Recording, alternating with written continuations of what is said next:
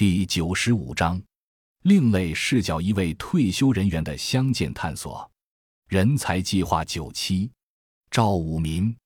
赵武民，二零一二年一月从沾化县经济与信息化局内退，但退休后的他退而不休，回到自己的家乡继续开展乡村建设活动。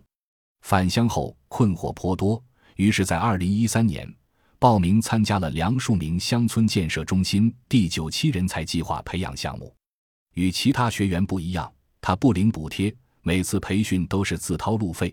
但每一次集中培训，他总是在认真地做着笔记。为了每个月能按期交月报，五十多岁的他开始学习电脑打字，每一次都能如期交上来。